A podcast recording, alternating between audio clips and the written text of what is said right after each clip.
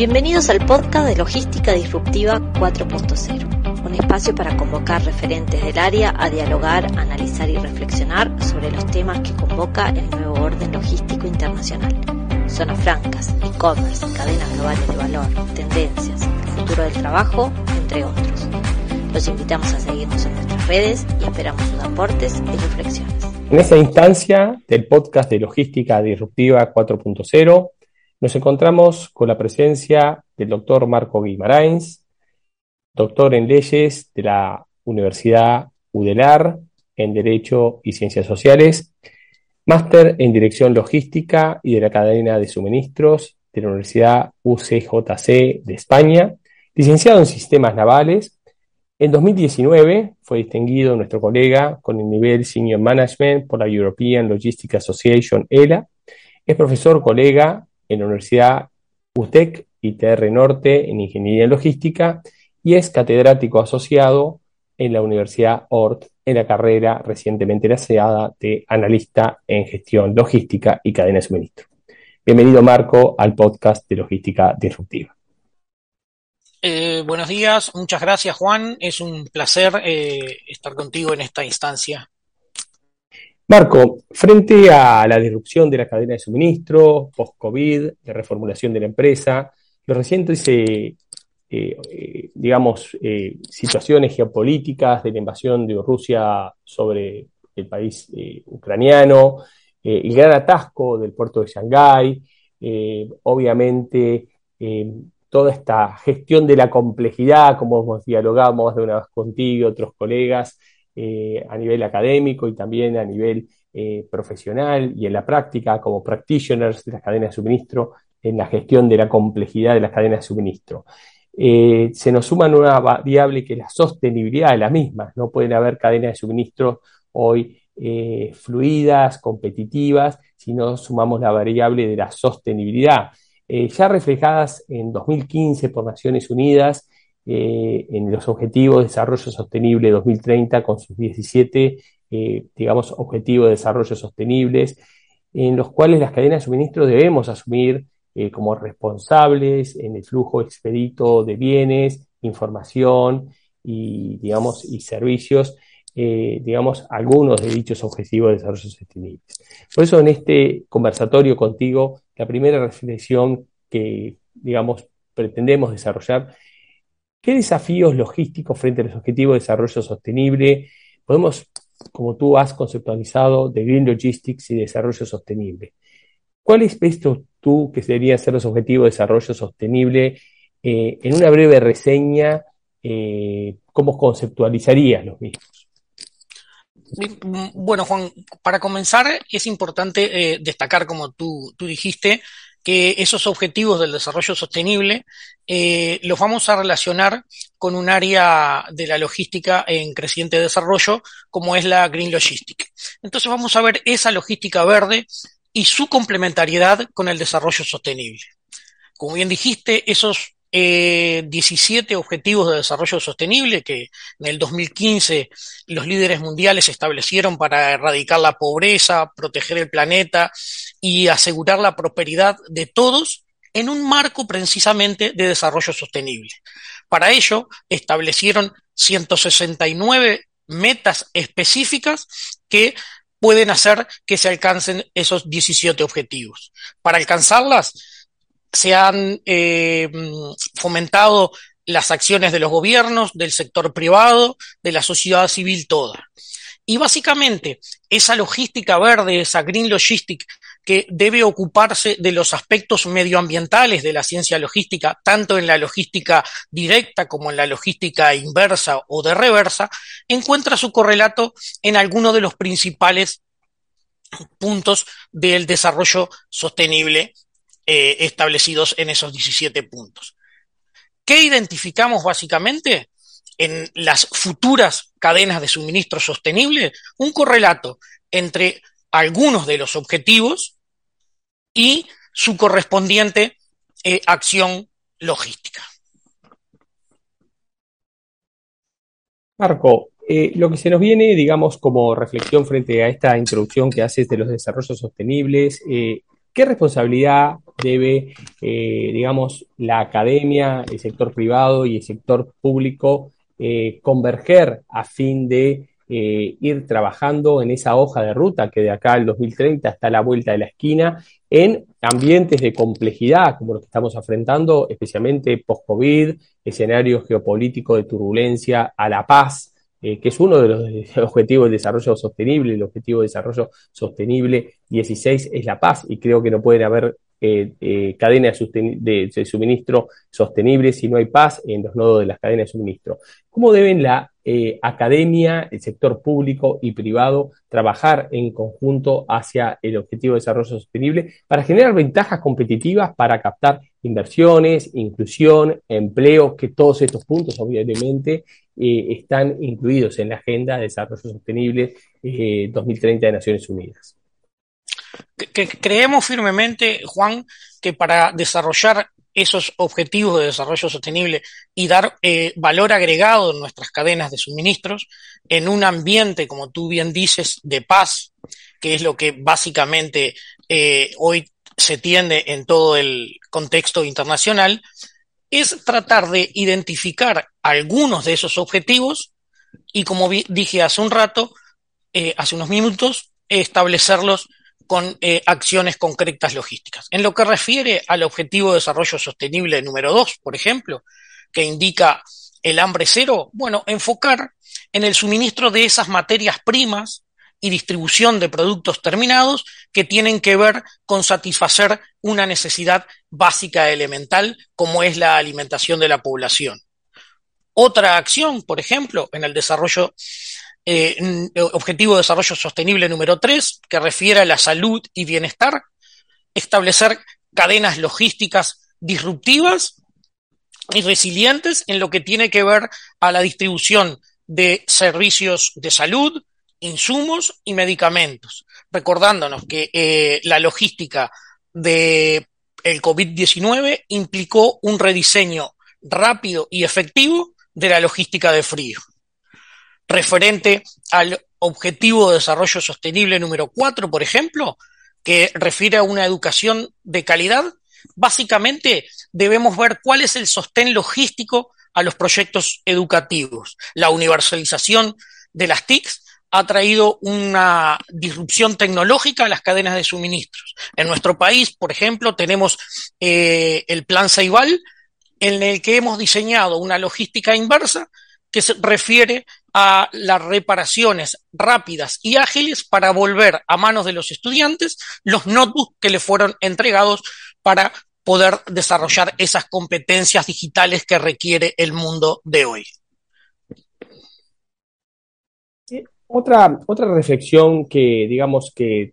surge, digamos, eh, en, estos, en, estos, eh, en estos años por delante, ¿Cuál debería ser la hoja de ruta que tú piensas que la academia y en particular desde Ingeniería en Logística de Loctec y también en estas nuevas carreras cortas del futuro del trabajo debemos ir perfilando en los estudiantes la sensibilidad sobre los objetivos de desarrollo sostenible e incorporar los mismos como parte de la agenda, eh, digamos, a fin de que cuando diseñen cadenas de suministro incorporen, digamos, en los nodos de las cadenas de suministro, eh, digamos, como parte, de la misma manera que compone el sistema de almacenamiento, eh, modos de transporte, etcétera, incorporen variables de desarrollo sostenible. ¿Cuál es tu reflexión al respecto? bien, Juan, aprovecho para empezar la, respuesta completando la, pregunta anterior cuando me decías cómo relacionamos academia, sector productivo y Estado. Y creo que es hasta, al establecer eh, una tríada logística que va a requerir de los insumos de lo que el sector productivo o comercial eh, esté necesitando para desarrollar su actividad empresarial, fabril o de distribución.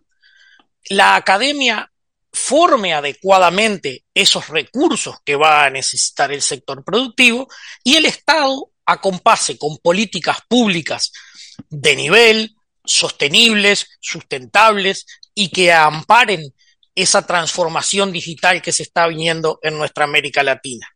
Entonces, creo que el reto que enfrentamos para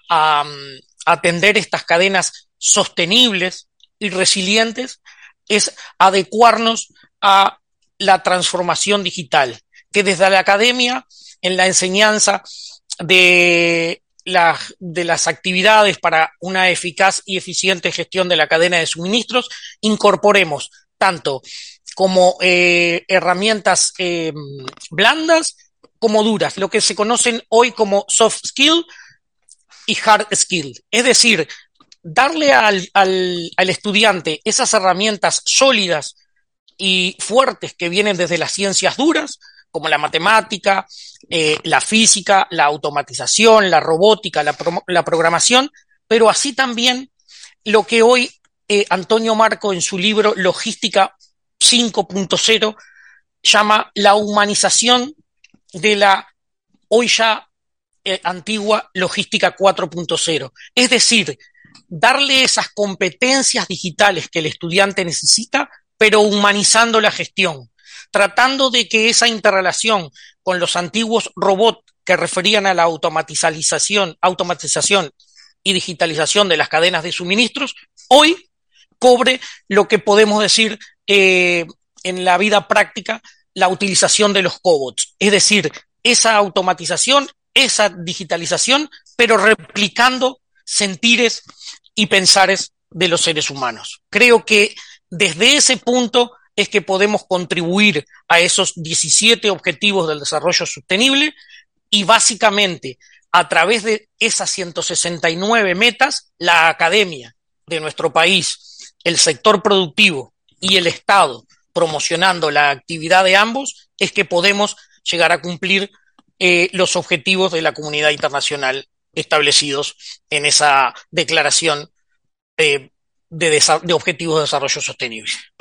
Eh, bueno, has tocado un tema que es fundamental, ¿no? El futuro del trabajo y las habilidades de los trabajadores del futuro. Y creo que en la gestión de las cadenas de suministro sostenibles está gran parte de la respuesta a ese futuro del trabajo y el trabajo del futuro, tema que creo que está poco en el debate profundo eh, en el Uruguay y en la región, en América Latina. Creo que hoy el sistema político lamentablemente eh, eh, trata muchos temas, pero este tema, tanto a nivel empresarial, sindical, y del sistema político en general, eh, no es que esté ausente ni mucho menos, pero creo que no se está eh, suficientemente tratado eh, con la profundidad de readecuación, porque este es, este es una aceleración, una reinvención y una resiliencia que se vivió durante el COVID, en los cuales vimos la activación de nuevos trabajos muy aceleradamente y esto llegó para quedarse, el trabajo, la impresión 3D, la digitalización de procesos, lo vimos con las vacunas, la capacidad de desarrollo de vacunas en procesos que llegaban 40 años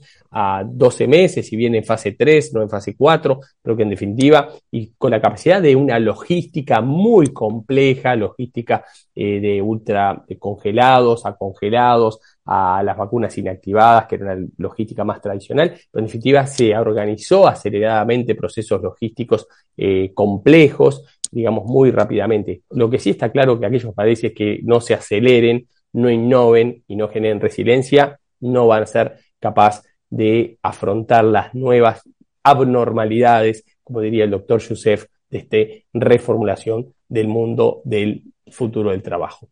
Y tal vez ese futuro del trabajo, y te dejo para que tú redondees en tres minutitos, tiene que ver con la resolución de problemas complejos, con las capacidades del pensamiento crítico, con la creatividad, con el manejo de personas, como decías tú, en esa logística 5.0 y humanización, con la coordinación de equipos, equipos multiculturales, eso nosotros tanto en UTEC como la ORT tenemos por suerte equipos multiculturales y, e inclusivos, hombres, mujeres, pero también hombres y mujeres de distintas nacionalidades y vemos lo enriquecedores que son los proyectos cuando se conjugan conformados por multiculturalismo e inclusivos los mismos, inteligencia emocional, fundamental para el desarrollo de los proyectos, juicio y toma de decisiones, orientación hacia el servicio, eso que tú dices, Marco, eh, y lo vimos a veces en, un primer video, esa, cuando llamas, por ejemplo, a un centro de llamadas y esa, ese, ese, ese sentido de debilidad que tienes tú frente por ejemplo, cuando andas a un centro de llamadas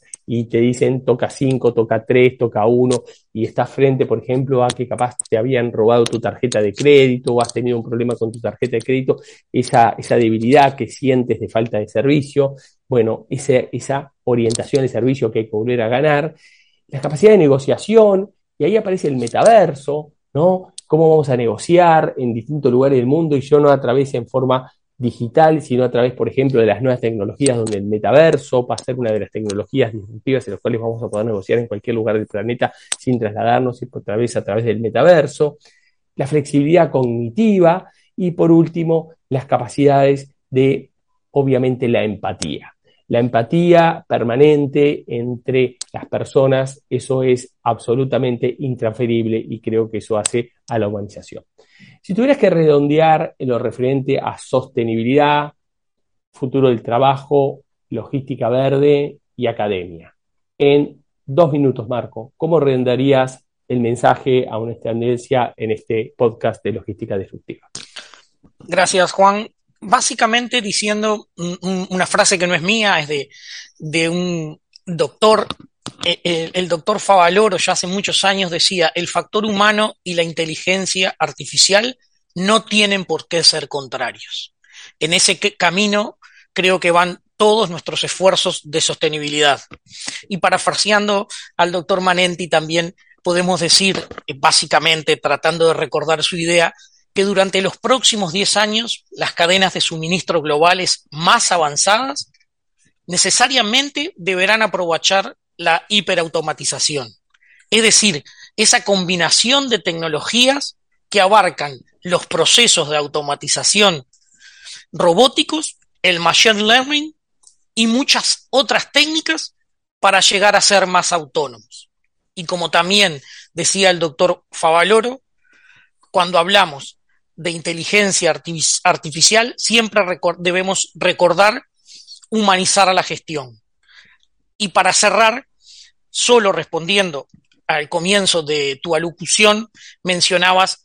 qué debemos hacer desde la academia, el Estado y el sector productivo. Creo que desde la academia y sector productivo hemos establecido claramente cuáles son las líneas de acción a seguir. Desde el Estado, que a veces lo notamos, como tú dices, ausente o un tanto distraído de estas, estos lineamientos que han venido para quedarse, es con una señal clara, marcando en los presupuestos nacionales de las naciones partidas concretas para el desarrollo de las nuevas eh, habilidades que va a requerir la transformación del trabajo para precisamente hacer que este binomio de transformación digital y sostenibilidad pueda encontrar éxito en el futuro. Creo que por aquí estamos, Juan. Así que nada más que agradecerte por, por tu tiempo y por la, la, oportunidad que me has dado de, de explayarme. Bueno, de ya muchas gracias y como siempre redondeamos en el podcast de Logística Disruptiva cuando reflexionamos sobre este tema, recordar que la revolución 4.0 es una revolución del conocimiento y no de las máquinas y que la mejor automatización que puede tener un país y una empresa es la innovación y la capacitación permanente. Muchas gracias y nos encontraremos próximamente dialogando en logística disruptiva sobre francas mujeres con la doctora Lidia Casabán. Un gusto y que tengan una muy buena jornada. Gracias, Marco. Gracias a ti, Juan.